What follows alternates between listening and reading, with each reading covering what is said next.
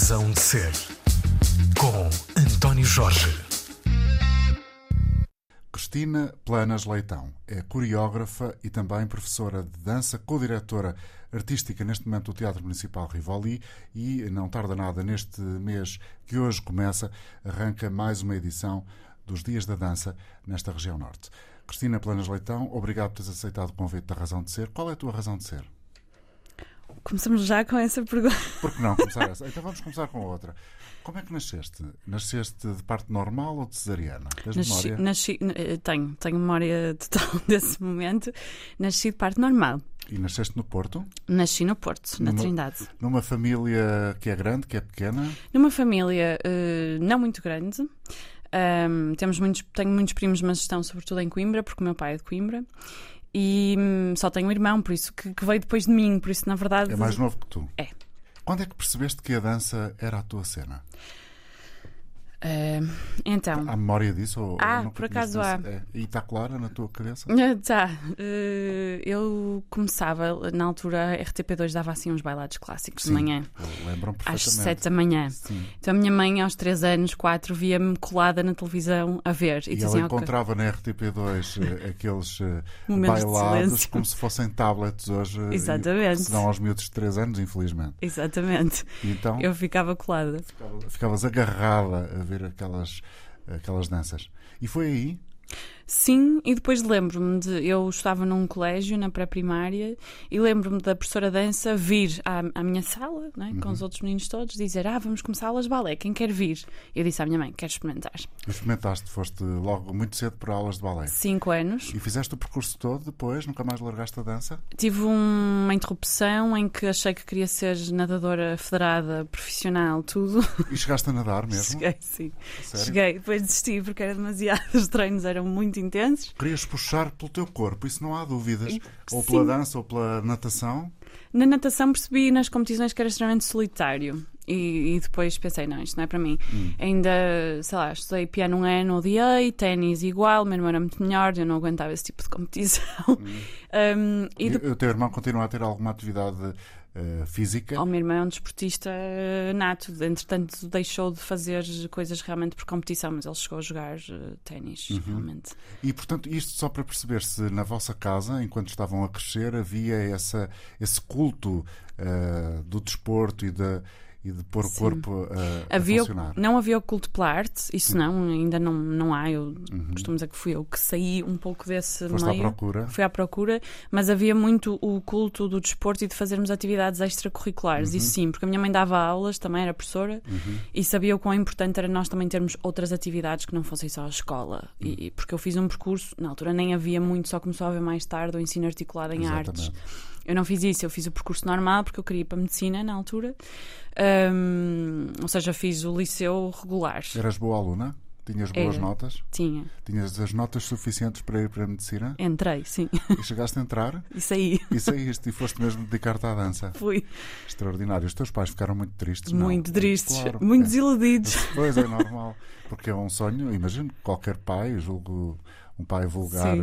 eh, homem médio português, digamos assim, utilizando este conceito da, da, da terminologia jurídica, gostaria disso, de ter uma filha a caminho de ser médica. Sim, foi um bocado isso, eu acho, porque hum, acho que, na- sobretudo na, na minha geração, havia sempre aquela coisa tipo: ou és advogado, ou médico, ou engenheiro, ou qualquer coisa, ou arquiteta. Nasceste em 1983. Exatamente. É, é desagradável perguntar-te a idade ou já Não, dizer a tua idade. Adoro, eu É? quando quero, Não quero ficar mais não velha, acham sempre que eu sou mais nova. Não, não? Porque já tens um percurso imenso. Já é a altura certa de responderes à pergunta qual é a tua razão de ser. sim, pode ser. Depois de sabermos que nasceste. depois, depois de ter nascido.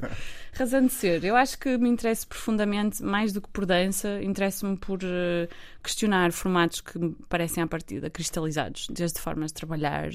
Interesso-me muito pelo universo do trabalho, das Mas o tra- mas o colaborações. trabalho relacionado com a dança, inevitavelmente. Hum, relacionado com a arte também, mas Hum. sobre dinâmicas.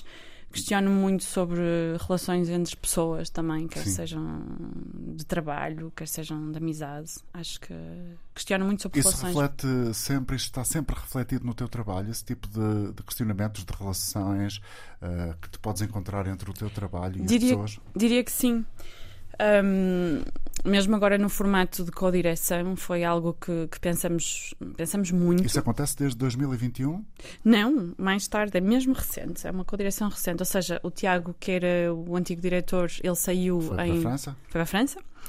Emigrou para a França.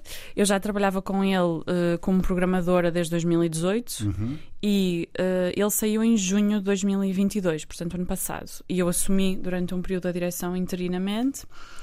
E o meu trabalho de co-direção com o Drew É de fevereiro. é de fevereiro. de exatamente. Uh, co-diriges desde fevereiro de 2022 com o Drew Klein. Na verdade, eu co-dirijo desde 2022, mas a co-direção. eh, Eu dirijo desde 2022, mas a co-direção é de fevereiro, de há um mês atrás. Ah, desde, É- é desde super fevereiro. recente, sim. Ah, super recente. Mesmo. E porquê é que decidiste aceitar esta, este desafio? Que eu presumo que seja um grande desafio. É, é um grande desafio. Hum, confesso que eh, quando eu percebi que o Tiago ia sair, tive ali uns momentos de pânico em que quase toda a gente me dizia auto- automaticamente: Ah, o Tiago saindo, ficas tu.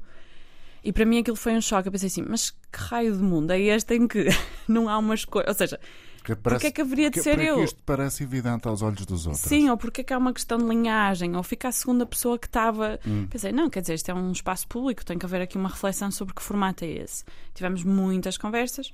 O projeto tinha crescido muito, não é só a temporada, é o festival, como também disseste, que vai começar este, este mês, é o centro de residências, e na altura pensei, não é que eu não consigo, eu se calhar não quero assumir isto desta forma. Uhum. Um, e muitas instituições europeias começam a assumir, a, a ter lugares de direção que são ou tripartidos, ou que são duas pessoas. É uma tendência, portanto. Ou que é um consórcio. É uma, é uma tendência e acho que. E justifica-se essa tendência? Porquê? o projeto é quais grande. Uhum. São, quais são uh, as vantagens de, de haver uma direção bicéfala? Eu acho que a vantagem de haver uma direção bicéfala, primeiro é porque há um diálogo entre pares. Hum. Eu tive a sorte de, de ter de ser o Drew que, que assume a co-direção comigo e que percebemos agora, sobretudo estando partilhando gabinete, que temos os mesmos valores éticos e estéticos. Isso para mim era mesmo importante. Seria muito difícil trabalhar com uma pessoa que não fosse assim. Acho que há uma vantagem grande que para muita gente parece acha que é uma desvantagem, que é há uma redução da velocidade de decisão. Sim. Ah, uma instituição deste tamanho é avassaladora, não é? uma avalanche diária. E se nós nos deixamos Estamos a falar do Rivoli, Teatro Municipal. Para quem Exatamente. nos apanhou a meio da conversa, esta voz da senhora menina que estão a ouvir é Cristina Planas Leitão, que é co-diretora artística, co-diretora artística do Teatro Municipal Rivoli e, além disso, é coreógrafa e tem um percurso muito grande na área da dança. Já vamos falando disso, já percebemos que nasceu no Porto, desde cedo eh, queria estar relacionada com qualquer coisa física, chegou inclusivamente a querer ser nadadora federada. Entrou no curso de medicina, mas mandou eh, a saúde para outro lado e foi à procura da sua felicidade na dança. Desculpa, tenho interrompido, foi só para localizar quem estava a ouvir-nos há pouquinho tempo. Ah, estava a falar das vantagens de uma co-direção. Exatamente. Há uma redução grande na velocidade de, de- de decisão, o que à partida pode parecer uma desvantagem, mas para mim, tendo estado ali também a trabalhar quatro anos, hum, eu sentia preciso de um tempo mais de pensamento, de, de perceber realmente o que é que estamos aqui a fazer. Porque não é muito fácil ligar o piloto automático. Era muito fácil fazer isto sozinha, digamos assim. Hum, Mas era certamente um trabalho menos refletido. menos refletido, menos prazeroso. Ou seja, há aqui uma pessoa. Eu tenho a vantagem de ter, de ter estado ali hum, desde 2018 e perceber como é que o projeto funciona, mas também é uma pessoa que questiona a forma do projeto funcionar, que por É a mais. essência do teu trabalho, não é? É Sim. tentar desconstruir aquilo que Exatamente. está por garantido. que está por certo. garantido, que está cristalizado. Acho isso mesmo importante. E o rivalista que esteve ou está cristalizado? Não, de todo. Acho que não está. Essa é uma palavra que pode ter sido mal interpretada na tua, no teu discurso agora. Não era exatamente esta a ideia que querias transmitir. Ou seja, Hum. repondo a verdade, deixando claro para quem está a ouvir. O Rivali não está cristalizado. Não, o Rivoli não está cristalizado. a equipa é incrível, os projetos que acolhemos são incríveis. Há eh, uma import... Eu uso muito esta palavra quase como, não sei, eh, acho que é preciso ir sempre lapidando e depurando os projetos. E às vezes os projetos passa o tempo e nós eh, encalhamos numa fórmula, como em tudo, nas Sim, relações, fazemos, na vida. em fazemos tudo. sempre igual. É, fazemos sempre igual. E eu acho que é necessário. A cidade mudou muito e é necessário. O panorama artístico também mudou bastante. É necessário não fazer sempre da mesma forma, porque essa forma funciona até que ela deixa de funcionar. Uhum. Um, daí a palavra cristalizado. Acho que o Teatro Municipal do Porto não está cristalizado. Um, não está também constantemente a inovar, que eu acho que é uma vantagem. Ou seja, Sim. nós eh, trabalhamos. eh, uh, em profundidade cada vez mais. Um, e a vantagem da co-direção é realmente essa: é ter alguém com quem discutir ao mesmo nível. Uh, isso para mim era muito importante, ter alguém com que discutir ao mesmo nível, com as mesmas referências, uhum. que tivesse um discurso artístico e um percurso artístico. Vamos então uh, pôr uh, balizas nesta parte da conversa. Quais são os teus valores estéticos e éticos que te fazem trabalhar bem com o Drew Klein? Ui, ui. Let's go. Let's go. Estas conversas, estas perguntas são complexas. Os meus valores éticos. Porque procuras profundidade e, e é difícil transmiti-la agora eh, quando os temas são estes, quando a pergunta é uhum. é exatamente esta, já, já entendi a dificuldade. Um, eu movo muito por uma ideia de talvez justiça não seja a melhor palavra, mas de equidade. Uhum. De, acho que isto é um projeto público e acho que tem que haver uh, uma distribuição bastante interessante de, dos apoios que damos. Uhum. Mas não fuja a ideia de que fazer programação é escolher. E ao escolher vais, obviamente, excluir outras, outras pessoas. pessoas. Há sempre alguém que fica triste. Há sempre alguém que fica triste e zangado claro. e frustrado. Pronto, é, é normal. Uh, eu vivi muitos anos na Holanda. E quando voltei para cá, já voltei numa idade mais adulta. fui lá muito jovem, voltei numa idade mais adulta. No fim do curso? Não, eu fiquei lá a viver 11 anos. Sim, depois seja, do fim do curso, curso, ficaste a trabalhar em Amsterdão. Sim. Sim. E quando voltei para Portugal, senti assim um choque gigante, sobretudo na forma de trabalhar. Na Holanda, eu cheguei a trabalhar em vários teatros em que os papéis das pessoas eram super respeitados e toda a gente sabia o que, é que era para fazer, ninguém ficava melindrado, ou seja, ninguém moava no trabalho, toda a gente ia para casa ah, a moar. é uma realidade tão portuguesa, a moar no trabalho, não é? É muito. No início eu, eu achava, estas pessoas vão achar que eu sou uma pessoa fria. E se calhar era um bocado rígida. Mas para mim dizer que não era igual a dizer que sim, não havia problema. Tipo, é não. Era racional. Pronto, é era racional, racional, sim.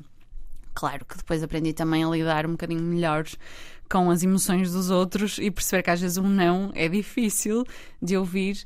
Uh, mas eu sempre cresci com a ideia, tipo, não é melhor ser direta e ser assertiva do que não ser e estar aqui a enrolar. E enrolar vai dar mais e-mails, vai dar mais trabalho, vai criar expectativas. Então habituaste depois à, à, à, moda portuguesa, à maneira portuguesa? Acho que ainda não. Às hum. vezes sofro ainda um bocado com isso. Às vezes não percebo bem porque é que as coisas são de uma certa forma. Uh, adorava que as pessoas fossem mais diretas ao joguinho, que é aquela coisa. tempo. Ui, e ganhava-se tempo hum. para outras coisas, sem ser trabalhar. Há, há a coisa do joguinho que eu acho que é muito típica, muito típica portuguesa. E é engraçado, o Drew não tem isso. Se cá vai ter, não sei, daqui a 5 anos, quando ele começar já a trabalhar. ficou colonizado. Ficou completamente. Mas para já não, acho que somos muito diretos um com o outro. Obviamente que é quase como se fosse uma relação real. Ou seja, eu não, não vou dar um passo sem. Um, nós assumimos um pacto que é a resposta dele vai ser a minha resposta e a minha vai ser a dele para não criarmos ali a história do pai e da mãe que dizem coisas Sim. diferentes, não é? E depois permitir aos filhinhos fazer queixa ao papá ou à mamã conforme der mais é, jeito. Pronto, não vai haver aqui o polícia já bom e o polícia mau. Ver, a ver o filme, não é? é? Por isso nós já assumimos isso, mas que tem, tem que haver um cuidado maior com o outro de dizer, olha, isto aconteceu, olha, foi isto.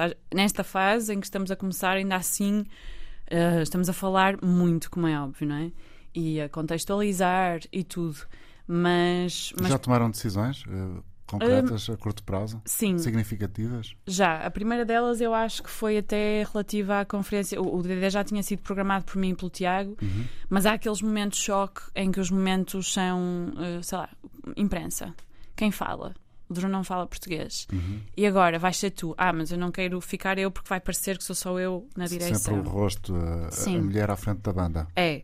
Uh, e depois, acho que a primeira decisão que tomamos, que foi realmente de quebrar um pouco com uma frontalidade ou com um formato que estava já uh, a ser perpetuado e não nos servia, uhum. foi o formato da conferência de imprensa do DDD. Uhum. Pensámos, não, vamos fazer isto de uma forma séria, mas mais relaxada porque percebíamos que os jornalistas não faziam perguntas, chegavam lá, debitávamos a programação e depois ficava ali, não é?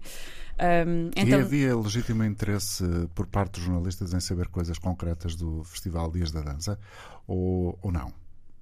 Esta, esta pergunta é legítimo é legítima. É, é, é, porque às vezes a programação pode, de teatros também pode ser tão hermética que depois as pessoas só estão ali para fazer o seu trabalho.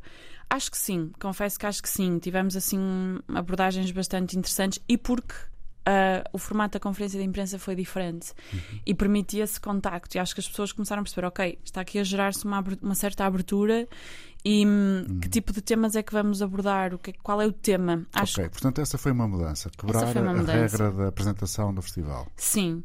Hum, outras mudanças. O projeto, eu acho que o projeto ele não precisa de mudar. Eu acho que o projeto está a funcionar bem como está. Acho que podemos é trabalhar de uma outra forma, mesmo no nosso dia a dia. Lá está a Cristina contra uh, uh, O sistema. O, que está- o que está cristalizado. Sim, sou eu. Hum, acho que podemos mudar um pouco o dia a dia, como é que tomamos decisões.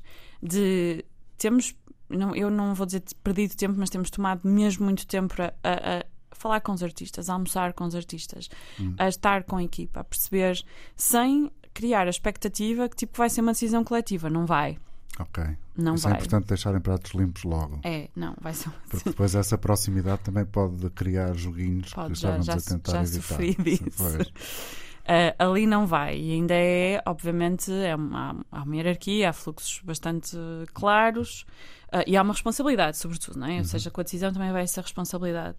Mas com os artistas é mesmo importante manter um contacto diário, porque quanto mais nos fechamos na instituição, nós achamos que estamos a par de tudo, mas não estamos, porque não estamos de fora, não vivemos as coisas que. Eu sinto essa diferença como artista também. É diferente. É diferente estar dentro ou estar fora, ou continuar a dar aulas, perceber quem são as novas gerações. Um, temos mesmo tomado tempo para fazer isso, Hum. para entrar em diálogo. Cristina Planas Leitão é convidada de hoje da Razão de Ser aqui na Antena 3 no Dia das Mentiras. Qual foi a, a grande mentira da tua vida que decidiste, bem, isto vai tornar-se verdade? Decidiste acabar com ela? Tens ideia se é que houve, se é que não houve? É uma, é uma pergunta Hum. um bocadinho circunstancial e absolutamente dependente do- da conjuntura deste dia e da tradição, que não sei exatamente o que é que significa. Nem Pronto, whatever. A mentira, eu acho que cresci com a ideia que vou fazer a mesma coisa para o resto da minha vida e não, não tem que ser. Por isso eu quase que decidi para mim própria, tipo, 10 em 10 anos vou fazendo coisas diferentes, porque não sei aos 50 o que é que vou estar a fazer. Acho que essa foi assim uma grande, uma mentira grande. E outra mentira foi que hum, toda a gente vai gostar de nós ou vamos sempre satisfazer vamos. toda a gente. Não vamos. Não vamos. Não vamos e é bom aprender isso logo. Vamos ter cedo. eh, cada vez menos pessoas a gostar de nós, provavelmente. Mas Que é as- as- maravilhoso. As, que ficam são boas. Sim, é isso. Cristina Planas Leitão, és também coreógrafa. Aliás, o teu caminho começa exatamente eh, do ponto de vista da afirmação. O jogo começa por aí, eh, a desenhar dança. Basicamente é esta a ideia, ou não? Sim, sim. Hum, que essa também foi uma grande mentira, eu acho. Eu, eu comecei pela dança e depois percebi que o que me interessava era realmente o espaço do espetáculo, era aquele momento. Hum, e desconstruir também um bocadinho todo o dispositivo cénico, o que é que as pessoas estão ali a fazer e porque é que as pessoas decidem ah, estar ali contigo aquela hora ou aquelas horas. Hum. Mas sim, eu diria que o meu percurso e a escola vem da dança e vem de uma vá, dramaturgia mais sem palavra, diria assim. Uh, se bem que hoje em dia vejo as minhas peças muito híbridas, não, não- eu não consigo identificar. Eu continuo a trabalhar com bailarinos ou com intérpretes que, vêm, que têm uma escola de dança, uma escola física, porque acho que é o que me serve melhor e serve melhor o, o, o meu trabalho. Mas trabalho imenso Serve com. melhor a tua dramaturgia, Sim, sem sim. Uh, eu uso muito texto, tendencialmente não coloco os outros a falarem nas, minhas, nas minhas peças. Mas tu apareces de vez em quando. Apareço de vez em quando, Sim. sim.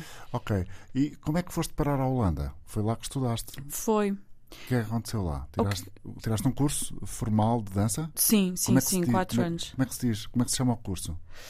O curso é um BA, um Bachelor, vai, um, é o, que- o que aqui equivale com os mesmos créditos a uma licenciatura em dança contemporânea. Havia o ramo de coreografia, o ramo de interpretação. Eu fiz o ramo de interpretação, mas tive a sorte de calhar eh, estudar. Porquê? Porque eu estudava numa outra escola, o ginasiano, onde eh, vários ex-alunos estavam a estudar ou em Amsterdão, ou Roterdão, ou em Arnhem, que é uma cidade muito pequenina, foi onde eu estudei.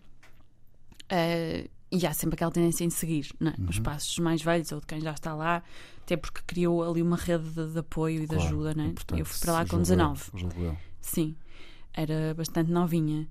Hum, mas tive a sorte de estudar numa escola que, não, en- engraçado, que enquanto estudei não sentia isso, até sentia sentia-me um pouco abandonada como aluna, onde é que está a estrutura. Era uma escola muito anarca, em que diziam: ah, se vocês quiserem, podem fazer aulas com o departamento de coreografia, ou podem ir assistir aulas de fotografia ou de teatro. Isso na cidadezinha pequena na Holanda. Na cidadezinha pequena, Baixos, sim. Dos Países Baixos, é verdade. Sim. Sim, que é uma escola de artes que entretanto cresceu muito, eh, mas quando eu estive lá ainda era um edifício muito pequenininho, em que havia uma ideia de eh, responsabilidade de cada estudante e de tempo e disciplina própria, ou Isso é seja, pré-Bolonha. pré-Bolonha, sim, Pré-Bolonha. exatamente. Porque no fundo era aquilo que depois Bolonha veio Matar. oficializar. Ah, não. Sim, era pré-Bolonha. Isto foi entre, hum, sim, 2001, 2004. Sim, claramente, Sim, sim, claramente. sim. E Essa ideia da responsabilidade do aluno e da liberdade de estudar by himself. by himself. Foi isso que nos foi incutido. E na altura eu sentia que aprendia muito pela negativa, que era tipo, ai, não gosto disto, não gosto disto, não gosto disto. Depois comecei, a pergunta mudou, então o que é que eu quero, o que é que eu gosto? Então vou à procura. Ou seja, eles promoviam realmente o tu ires à procura. E só percebi mais tarde que isso foi fundamental na forma de eu ver as coisas e da forma de não ver a dança só como dança ou de e ter acesso a outras disciplinas que estavam ali ao lado. Nós tínhamos Foi isso que esteve na Gênese, tu hoje olhares para o teu trabalho como dramaturgia não com- sem palavras ou com poucas palavras. Sim, e o facto de. Vá, a Holanda não é um país que tenha. Nós achamos que é um país extremamente rico em diversidade artística, mas é assim, eh, não é. É um, é um país que tem um sistema muito fechado de apoios, que dá muito dinheiro às mesmas eh, companhias e aos mesmos artistas, mas que importa e exporta muito pouco em termos de arte. De acordo. Ou seja, hum, chegou um momento que era um bocado aborrecido. E daí foi aí que eu quis voltar para cá. Mas sim, acho que foi essa escola onde eu continuo ligada e continuo muitas vezes a voltar a dar aulas que me permitiu ter essa visão mais amplificada do que é que podia ser arte ou dança, não é? Que dança não era só aquilo. Qual é a- a visão que tens da sociedade dos Países Baixos? É conservadora ou não? É Esta- aberta ou fechada? Amsterdão é aberto, o resto é completamente fechado. É muito conservador. Muito conservador. Que é uma ideia que às vezes as pessoas não têm muito presente. Já, já te deste conta disso? Não, eu lembro que as pessoas diziam assim: ah, mas as pessoas têm piercings, cabelo azul. Eu disse, sim, mas há um Bible Belt. Tipo, há, uma, há, uma, há um. Há um é tipo. Há, há cidades extremamente conservadoras. Agora, que sim, que toda a gente fala inglês, que, que- já quando eu estive lá era normal alguém na minha idade, aos 19, querer estudar jardinagem e não medicina, sim, isso foi para mim um choque. Eu pensei, uau, ok, que há muitas possibilidades e ninguém tem nada a ver com isso, uh, com a tua vida, vá. Mas uh, é, é bastante conservador, sim. Aliás, esta, na, na- na- no meio artístico tu vês isso. Eles realmente têm pouca influência de fora e há, há ali um, um fervilhar, mas que também não sai, não sai lá. É bastante conservador. Estou a conversar com Cristina Planas Leitão, que é neste momento, do ponto de vista institucional, co-diretora do Teatro eh, Municipal eh, do Porto, Rivoli. É diretora artística, co-diretora artística, tem um parceiro, já falamos dele, é o Drew Klein, e eh, esta parceria começou a efetivar-se há muito pouco tempo, há, há- há dias, estamos no início do mês, estamos no início, eh, não tarda nada, daqui a 18 dias, de mais um Festival Dias da Dança. O que é que distingue a edição deste ano, Cristina? A edição deste ano, hum, ela foi feita a várias mãos. Uhum. As edições anteriores for- tinham sido feitas principalmente pelo Tiago. Eu comecei a ter Pelo Tiago Guedes. Tiago Guedes. Uh, eu comecei a ter, se calhar, mais impacto ou influência na programação, talvez a partir de 2019, 2020. Ou seja, quando eu comecei a ter impacto, aconteceu a pandemia. Um, e esta edição foi realmente feita com contributos de, de ambos. Uh, o que é que distingue esta, esta, esta edição? O DDD é, é um festival bastante eclético dentro da dança contemporânea. Acho que Até este- geograficamente dentro da área metropolitana é eclético. Exatamente. Uh, Estende-se por três cidades, Porto, Gaia e Matosinhos, e por vários teatros. E nós trabalhamos mesmo a partir dessa ideia de colaboração e cooperação. Um, é um festival feito de parcerias. A nível de curadoria, este foi realmente feito a várias mãos, e, e até porque o Drew já teve algum impacto agora do, de como olhar, como, como fazer a comunicação, que cores, que texturas.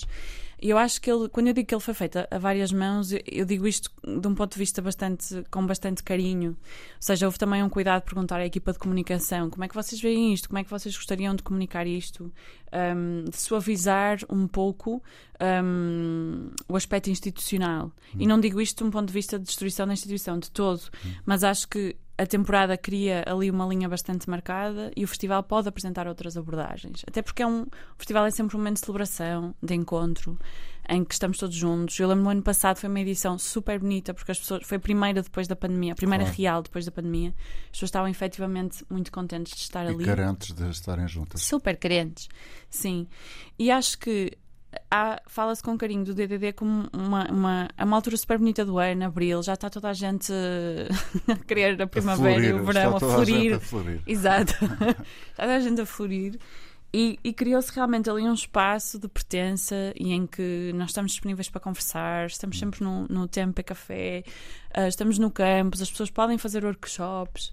Ahm, acho que é isso que distingue um bocadinho esta Quem é que edição. vai a esse festival? Já há um perfil estabelecido? Ainda não respondeste o que é que distingue a edição deste ano? Se é que é uma. Vou responder, Ok. sim. Nós este ano resolvemos ter um tema que ele não está sempre visível e para nós foi. Para Ups. nós foi. Ops, já destruí aqui. Não, não destruíste, foi só um abanãozinho, Foi só uma banana. um pequeno tremor vezes. no microfone. Hum, nós resolvemos trabalhar com um tema eh, que era o tema de spa. Hum? Saúde pela água, Saúde pela água, pela contemplação, certo? pela tranquilidade. que o festival fosse um momento que para a própria equipa fosse também de diversão, porque às vezes não é. De relaxamento. Exato, relaxamento. Que pudéssemos, eh, que a própria equipa pudesse também fazer, participar nas aulas, fazer os workshops. Uhum. Se isso é possível, não sei, vamos ver daqui a uns, a uns, a uns dias. Mas hum, acho que nos divertimos criativamente a criar um, um evento de lançamento que vai ser no dia 12 de Abril, em transformar o Rivoli num spa. E como é que o teatro pode ser? Porque, porque é, na verdade, nós entramos sozinhos, saímos sozinhos, não falamos durante os espetáculos, é quase um ritual de contemplação de estar ali coletivamente, mas individualmente também. Com silêncio. Com exato. silêncio. É muito, sim, percebo a lógica. Sim.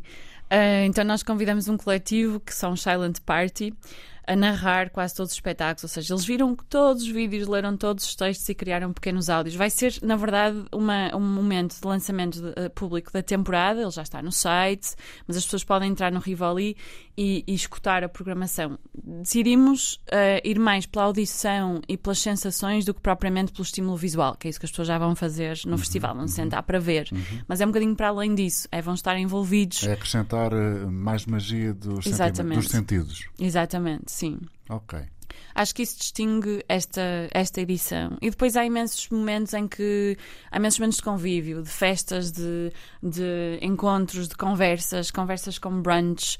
Estamos a tentar fazer assim um esforço coletivo para suavizar também ah, um, um, as presenças, as relações, basicamente. Quem é que vai, então? Quem é que vai? Nós temos notado, curiosamente, que no DDD, obviamente, vem um público muito mais especializado de dança, mas ah, criamos um público que só vem ao teatro na altura desse festival. E muitas vezes são essas pessoas que, que nos procuram nos momentos de lançamento da programação, que ficam mesmo curiosos, querem ir. Já, já há esta tradição deste evento de Que pessoas lançamento. são? São pessoas que estão ligadas no Porto e no, noutras partes do país e fora, claro. As escolas de dança, é esse, é Há de esse público, há de tudo. Há público geral que não tem nada a ver É com a arte dança. também. Sim. Sim. Gosta mesmo só de ver. Sim, gosta mesmo é só de mesmo ver. um consumidor de dança. É. Hum, obviamente que o trabalho que nós fazemos ao longo da temporada no Teatro Municipal do Porto ajuda muito. Há pessoas que vêm ver tudo e vêm ver muita coisa. No DDD há muitos públicos das escolas artísticas, das escolas de dança, mas também das escolas de teatro, porque estamos a falar também de formatos de uma dança cada vez mais híbrida e Sim. que cruza. Há muita gente que vem para as festas, dependendo de quem nós convidamos para fazer com a curadoria das festas. Hum, há muita gente que vem de fora para fazer os workshops. Há muitos programadores que se interessam pela- pelo que se faz em Portugal. Porquê? Tens ideia? Tenho sim, porque acho que em Portugal cada- nós temos um discurso uh, um bocadinho mais disruptivo uh, do resto da Europa. A sério? Uhum. Somos mais liberais na concepção eh, da dança? Será esta uma boa frase? Eu acho que temos mais urgência em expressar alguns problemas e isso faz com que os discursos sejam um bocadinho mais disruptivos. Ok. Nós vemos cada vez mais espetáculos que não são em salas de espetáculos, espetáculos que são podcasts, espe- espetáculos que são jantares, espetáculos que acontecem em festas, festas que viram espetáculos. E, hum, Mas isso é a enorme vontade dos portugueses quererem fazer diferente ou é também eh, muitas vezes o reflexo da ausência, por exemplo, de um teatro tradicional a apoiar? é as duas coisas. Ok. Eu acho que se hum, essa urgência, essa necessidade acabam por criar outros tipos de discursos ou uma reflexão sobre os discursos, os discursos que já existem. Uhum. Hum, muitas vezes há muita, há muita gente que não tem acesso a um, a um, a um, a um teatro convencional e por isso vai fazer noutros sítios. Uhum. Uh, e geralmente gera atenção para esses outros sítios e depois o teatro convencional Vai buscar tenta, vai buscar. Exatamente, até que depois se torna convencional e voltamos a este ciclo. Aí estamos nós. É, aí estamos nós. Pronto, mas eh, lentamente vamos evoluindo para outro tipo de formatos. E o DD tem muita gente que procura também esses outros formatos. Há muita gente que vem às festas. As festas de DD tornaram-se assim ah, um espaço de liberdade grande. É então nós temos capacidade de exportar espetáculos de dança com, com muita abertura para acolher aquilo que se faz cá. Onde? Noutros países da Europa? Temos, muito. Muito. Na Mais Europa, que os outros sobretudo. países? eh, eh, Nós estamos, e eu acho que aí o Tiago também, o Tiago Guedes fez um trabalho grande de colocar eh, Portugal e o Porto no mapa, sobretudo em termos da dança. Nós temos muito interesse de programadores estrangeiros em virem para Portugal perceber o que é que se faz aqui. uhum. Ahm, Não é só porque é agradável estar no Porto, é uma cidade da moda, com muita gente, muito também. europeia, eventualmente com um nível de turismo que não sei se pode ser interessante, se pode ser desagradável. Não, eu, eu assim, acho que eu uso sempre esse charme em todas as conversas que faço com os meus colegas para tentar que eles venham. E digo logo: não, Abril vai estar ótimo, vai estar sol, venham. Acho- não, claro que sim. As primeiras pessoas sentem que, que, que esta região e o Porto é super. eh, As pessoas são muito amigáveis, que, que há eh, vontade de falar, vontade de conversar e. De facto, há, um, há, uma, há um, um tom muito específico no que se faz em, em dança em Portugal. Eh, sempre houve, mas acho que há cada vez mais e há um interesse muito grande, eu noto isso, um, a nível europeu, sobretudo. É desagradável se eu te pedir para tentares explicar o que é esse tão específico que se faz em Portugal. Sim, É desagradável. não. Sim, posso explicar, não, não é desagradável. Ehm, então, deixa-me ver. Acho que há. Estou aqui a pensar em nomes específicos que me vão passando. Acho que há, tens uma amplitude grande em termos de discursos. Vais de um mais conceitual a um, a um muito físico. Uh, há uma tentativa de continuar na dança, sobretudo a trabalhar numa linguagem que é física, mas que quer dizer alguma coisa, não é só movimento por movimento. Há muita gente que vem das belas artes também e que acaba por fazer uh, espetáculos com dramaturgia da dança e que usam, sei lá, a, a luz, a música e o corpo na mesma medida. E tens espetáculos que simultaneamente conseguem ser virtuosos, mas profundos. E isso é muito peculiar. E lá está, depois tens outros espetáculos, como por exemplo, sei lá, Odeta, Tita Maravilha, que trabalham em formatos completamente híbridos, que são festas, mas são performances, é dança, mas é teatro, é spoken word. Um, e acho que essa. Essa, essa definição que acabaste de apresentar é também aquela que melhor descreve a tua forma de ser coreógrafa? Sim, uh, adoraria conseguir ser mais radical, mas depois acho que tenho sempre um momento antes da estreia que penso, ah, não, vamos aqui um bocadinho fazer o que eu já sei. Então a cada, a cada projeto acho que vou evoluindo para, uma, para um formato mais radical. Mas sim, Mais radical. Mais radical para mim próprio, seja de, de eu estar ausente ou de me ir ausentando enquanto coreógrafa também, de perceber qual é o lugar do público nas minhas, nas minhas peças. Hum. Tu tens peças que são uh, muito, enfim, foram, julgo eu, bem, aclama bem recebidas, muito aclamadas. The Very Boring Piece, por exemplo. Uh, depois outra que é o FM Featuring Morton Uhum. e o M Un Anim, como é que se diz? Ah, um animal. Sim. animal, o animal. Bom, e há, eh, daquilo que eu percebi, ehm, uma espécie de tentativa de descrever, não sei se todo o teu trabalho, mas pelo menos uma delas, que era eh, alguém que dizia ela é muito inteligente na medida em que pega numa ideia para nos falar de outra ideia. Isto está subjacente ao teu trabalho? Acho que sim, eu muitas vezes uso a palavra pretexto. Eu acabei de estrear também uma peça que era vá, fruto de um compromisso que eu tinha anteriormente. Na semana passada? Sim, senão nunca teria feito isto neste momento. Um, Fez ontem oito dias. Exato. E eu falo um, muito do pretexto, que esta peça é o pretexto para falar de outra coisa. Hum. E muitas pessoas diziam assim: uh, o meu namorado disse, mas qual é a mensagem? assim, não sei se há mensagem, mas se calhar quando as pessoas saem daqui pensam nisto, e se calhar pensam noutra coisa que não o que acabaram de ver. Isso para mim é importante no meu trabalho. Um, de não sei se é não ir direto ao assunto, mas fazer uh, uh, o público estar ali aquele tempo que depois vai potenciar uma outra, uma outra reflexão. São necessariamente políticos, eh, se quisermos interpretar a política hum. num sentido amplo, são necessariamente políticos as tuas intervenções, as tuas criações? Começaram a ser a partir de reflexões políticas, sim. Um, e também acho que o FM não tanto, o FM featuring Morto ainda era muito sobre o que é que é estar no teatro, onde é que começa uma peça, onde é que termina uma peça, uh, quais são os limites.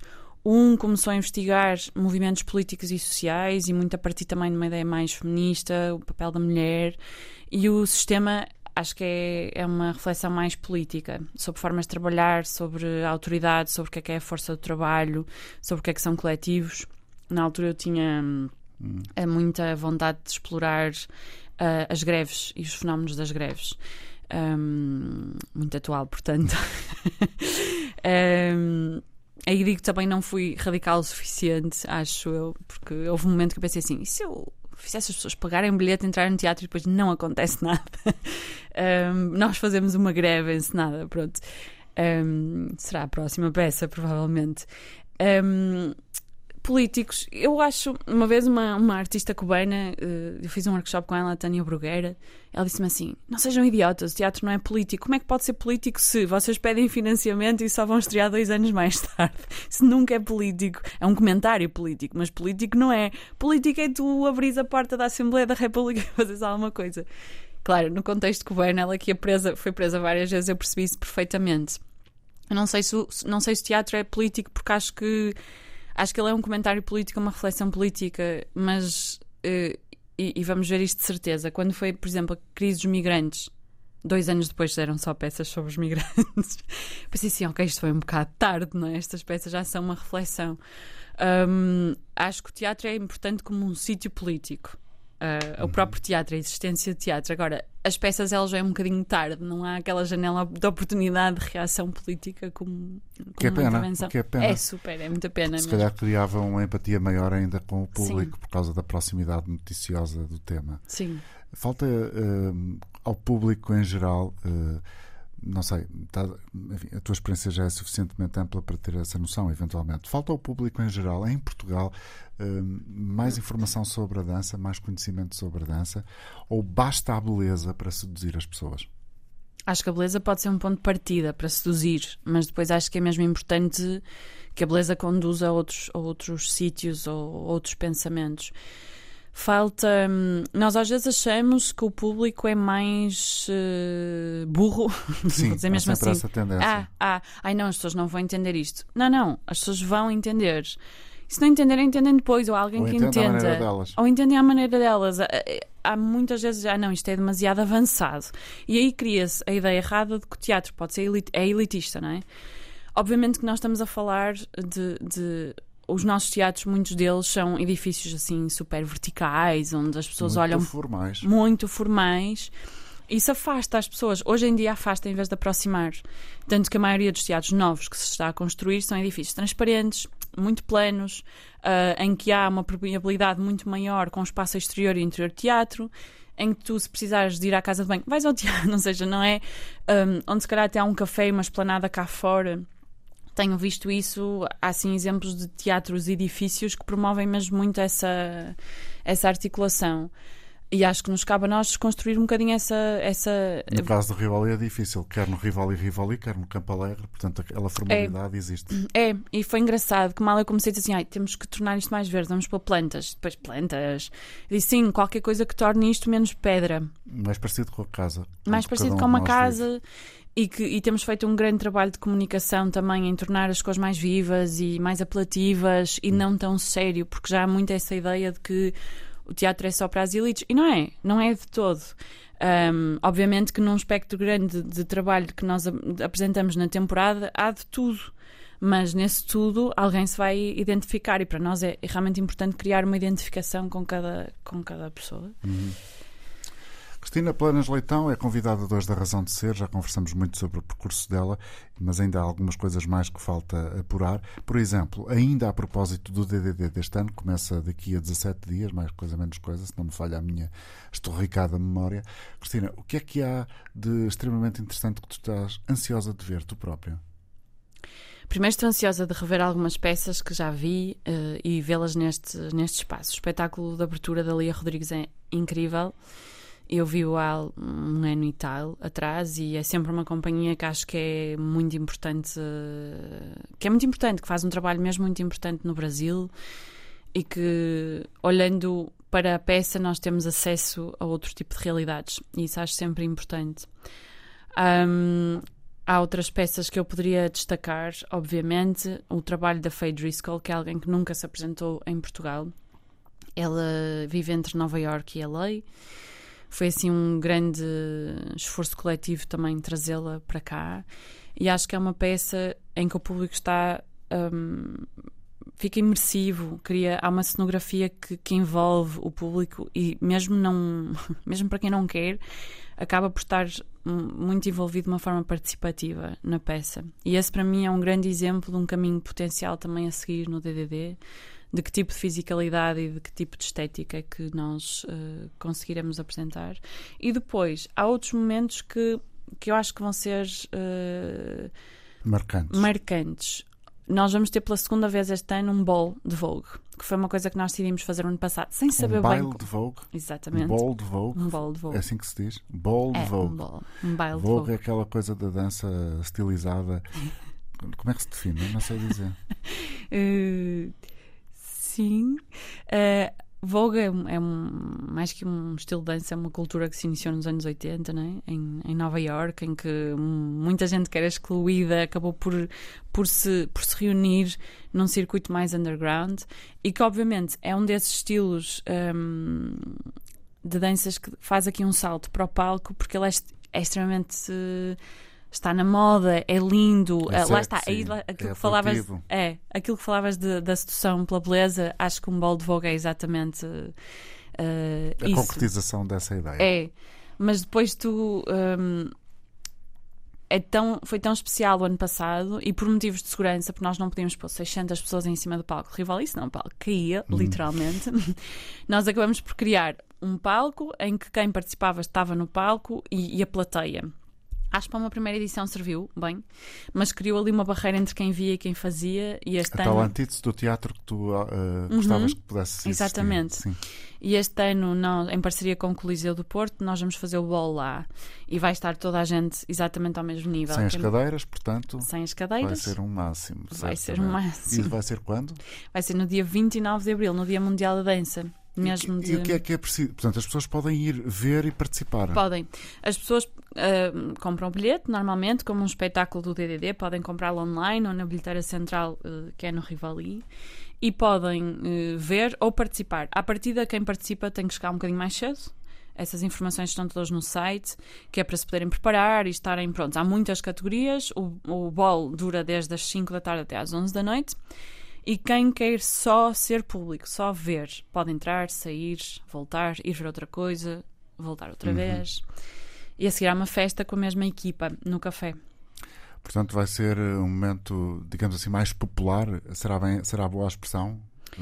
Hum, não adoro essa palavra, mas se calhar vai ser um momento mais abrangente, em que quem estiver curioso pode ir ver. Quem, se for a primeira vez que vão, é inofensivo, é um espaço extremamente seguro, muito divertido e acho que toda a gente pode, devia passar por essa experiência. Ok, estamos a falar com a Cristina Planas Leitão, que há pouco tempo é co-diretora em parceria com o Drew Klein, que é americano, do Teatro Municipal Rivoli.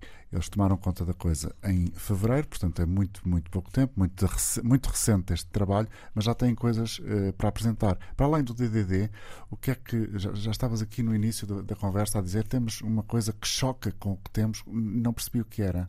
Ai, nem eu. Pois, Um, Era uma conferência, assim, uma coisa... Ah, não, a conferência. Estava a falar. No início falei da forma como apresentamos o DD da conferência Ok, de imprensa. Exatamente, ok, ok, ok. Sim. O nosso programa, o meu e do Drew, vai começar a ser mesmo mais visível a partir de setembro. Sim, no, no Sim. clássico arranque da temporada. No clássico arranque da temporada de Teatro. Municipal do Porto e depois muito mais visível a partir de 2024 e já com uma edição do DDD feita por, por nós os dois. Nós agora estamos assim a limar algumas coisas, mais até vá, Estão a pôr plantas no jardim, Exato. no jardim, no, no Rivoli. estamos a pôr plantas no Rivoli, estamos a pintar as paredes de outra cor, hum, estamos a mudar um bocadinho a parte estética. Quem é que vos tutela na Câmara? Nós somos tutelados diretamente pelo, pelo vereador da Cultura, que é também Presidente da Câmara, Presidente O Rui Rui Moreira. E ele é muito in- interventivo? Não, de todo. Pelo contrário. Hum, Acredita na equipa? acredita na equipa e confia bastante eh, na equipa. Nós temos, hum, ainda antes, nós temos, obviamente, um Conselho de Administração, que às vezes as pessoas não sabem o que é, ou não sabem o que é que fazem. O nosso Conselho de Administração é executivo, ou seja, temos reuniões semanais em que não há qualquer intervenção na parte artística. Eh, É como se fosse uma redação de um órgão de comunicação social. Ou exatamente. seja, o Conselho de Redação existe, o Conselho de Redação, o Conselho de Administração existe para gerir as partes eh, técnicas, digamos assim, eh, financeiras e depois eh, as pessoas que estão na direção artística tratam dos conteúdos. Exatamente, e aí, sim. E aí ninguém mete o bedelho. Não, obviamente nós falamos e discutimos e percebemos às vezes a melhor maneira de fazer as coisas, porque obviamente se eu quiser fazer um espetáculo convencional, vá, em termos burocráticos, é muito mais fácil do que se eu quiser fazer um jantar para 50 pessoas na praça e chamar isso um espetáculo. Óbvio, nós estamos, estamos é, um- é uma instituição pública, estamos, estamos obrigados à contratação pública e como é eh, também público, ela não é fácil nem simples, não é? Mas, e depois temos despachos mensais com, com o vereador da cultura em que simplesmente dizemos ah, vai ser mais assim, isto vai ser mais assado, estamos a pensar fazer esta parceria, estamos a pensar fazer outra, e há um diálogo que acaba por se criar eh, a esse nível. Cristina Planas Leitão, quando o, o DVD do próximo ano, o DDD do próximo ano existir, já eh, vai existir eh, apenas com a vossa marca, a tua e do Drew. Sim. Vai haver muitas diferenças em relação a este ano? O DVD de 2024, ele calha numa data muito específica, que são os 50 anos do 25 de Abril. Ah, e nós decidimos conjuntamente não apresentar peças sobre isso, sobre ah, o 25 de Abril, mas criar aquilo que chamamos que é a edição Revolução. Ah, então, cada peça para nós carrega um pouco uma ideia de revolução, desde a revolução tecnológica, a revolução dos afetos. ahm, então estamos a fazer um trabalho de curadoria em que os coreógrafos e coreógrafas que nós convidamos para nós trazem uma ideia de uma revolução discursiva.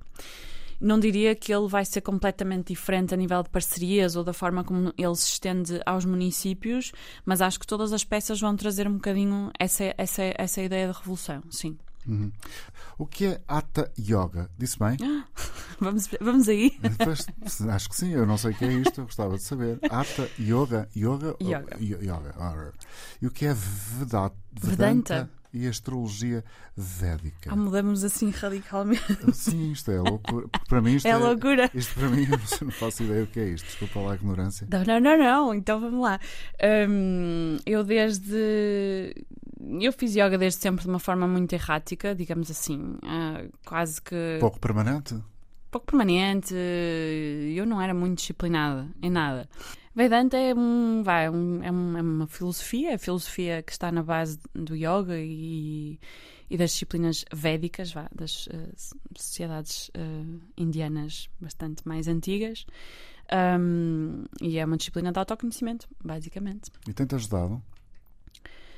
Tem, tem. eh, um exemplo muito prático, hum, sei lá, a ideia de do desapego, a ideia de não te queixares constantemente de tudo, não criares narrativas, isso foi mesmo muito importante, sobretudo depois de assumir o cargo de inicialmente direção interina e agora de co-direção, sei lá, tu levas com muita coisa, né? então há, há um momento que é tipo chegava a casa e pensava assim: não, eu não vou precisar de falar disto porque eu já processei, então é ok, se eu estiver aqui a queixar-me, eu vou aumentar a narrativa e depois vai se tornar uma história. Ou seja, o poder é um lugar muito só.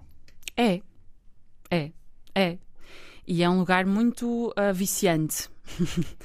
Uh, muitas vezes eu pensava, ah, se calhar é mais fácil fazer isto sozinha, é mais rápido. Mas depois eu penso, não, calma, Cristina, tu pensaste exatamente isto porque não querias que fosse tão rápido e, e uma avalanche, né? e, e avassalador.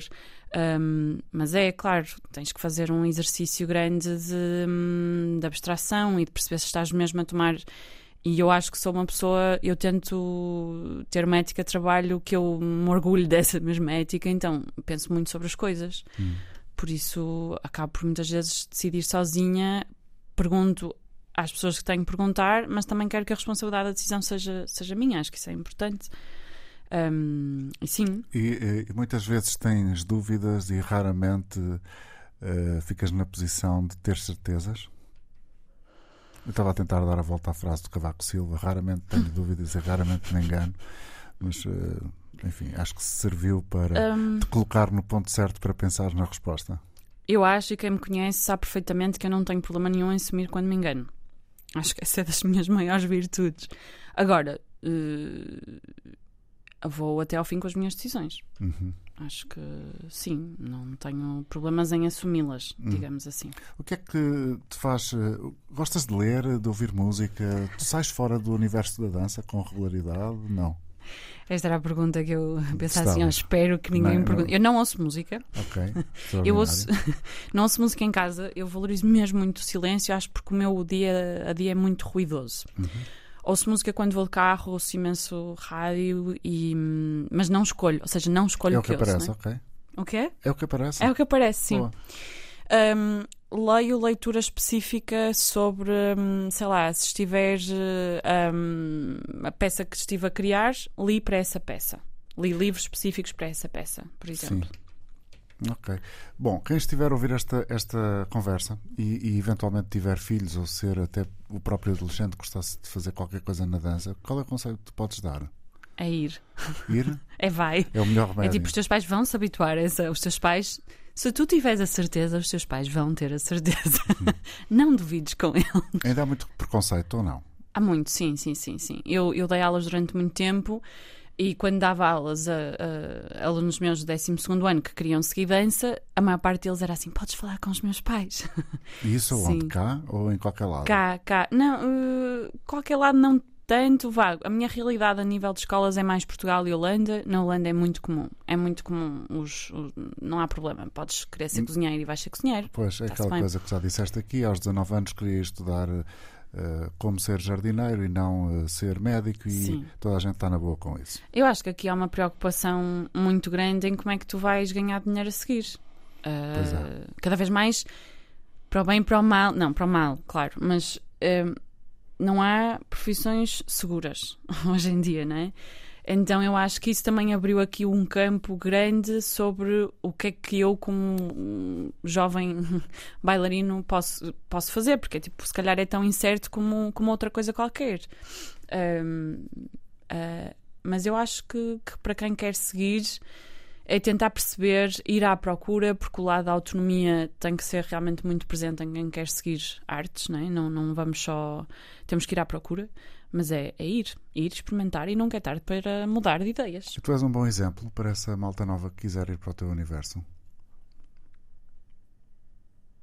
Hum, eu estou a fazer um grande esforço pessoal por me ver cada vez menos em relação, uh, por me definir em relação ao meu, cada vez menos em relação ao meu trabalho e mais para além do trabalho. Mas diria. Como assim? Quando te apresentas, não dizes, ah, eu faço isto. Eu só não sei quem faço isto. Eu sou Cristina e sou diretora. Eu sou Cristina e sou. Então como é que te apresentas? Sou Cristina. Vou convidar-vos a ouvir agora a Cristina Planas a apresentar-se uh, como se tivesse chegado agora e está-me a conhecer a mim de facto pela primeira vez. Nunca me tinha visto mais gordo. Cristina, não. bom dia. Tudo bom bem? dia. Quem sou, és tu? Sou Cristina, tenho 39 anos, um, adoro animais e prezo muito os meus tempos livres. Que animais é que gostas mais? Todos?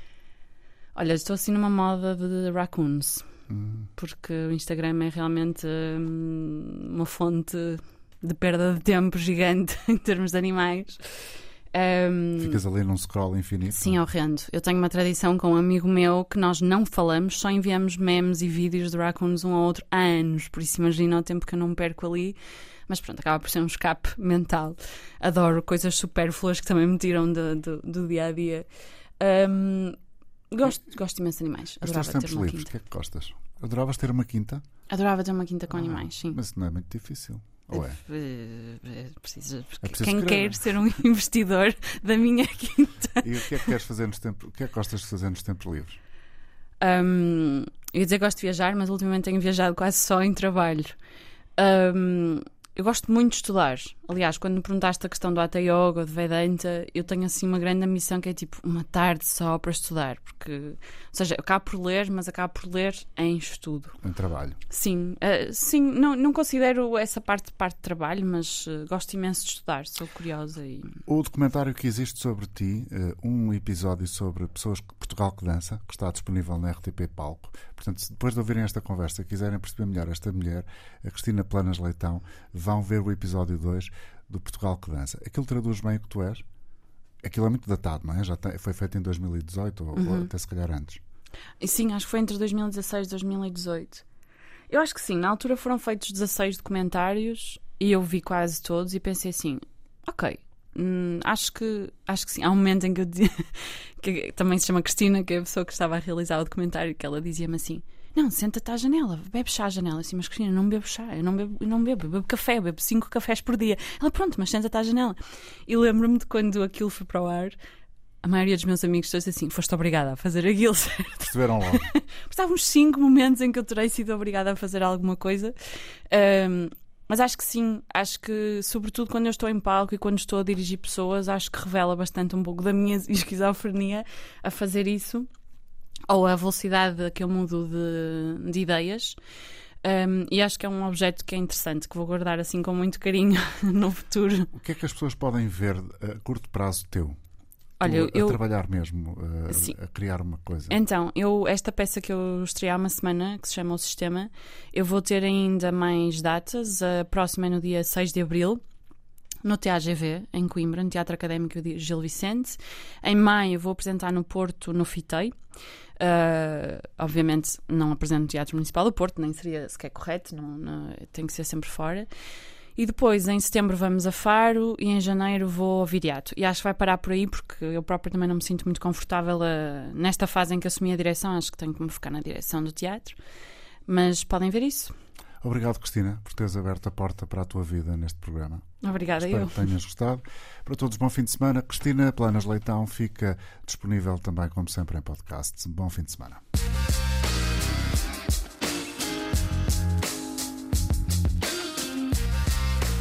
Razão de Ser. Com António Jorge.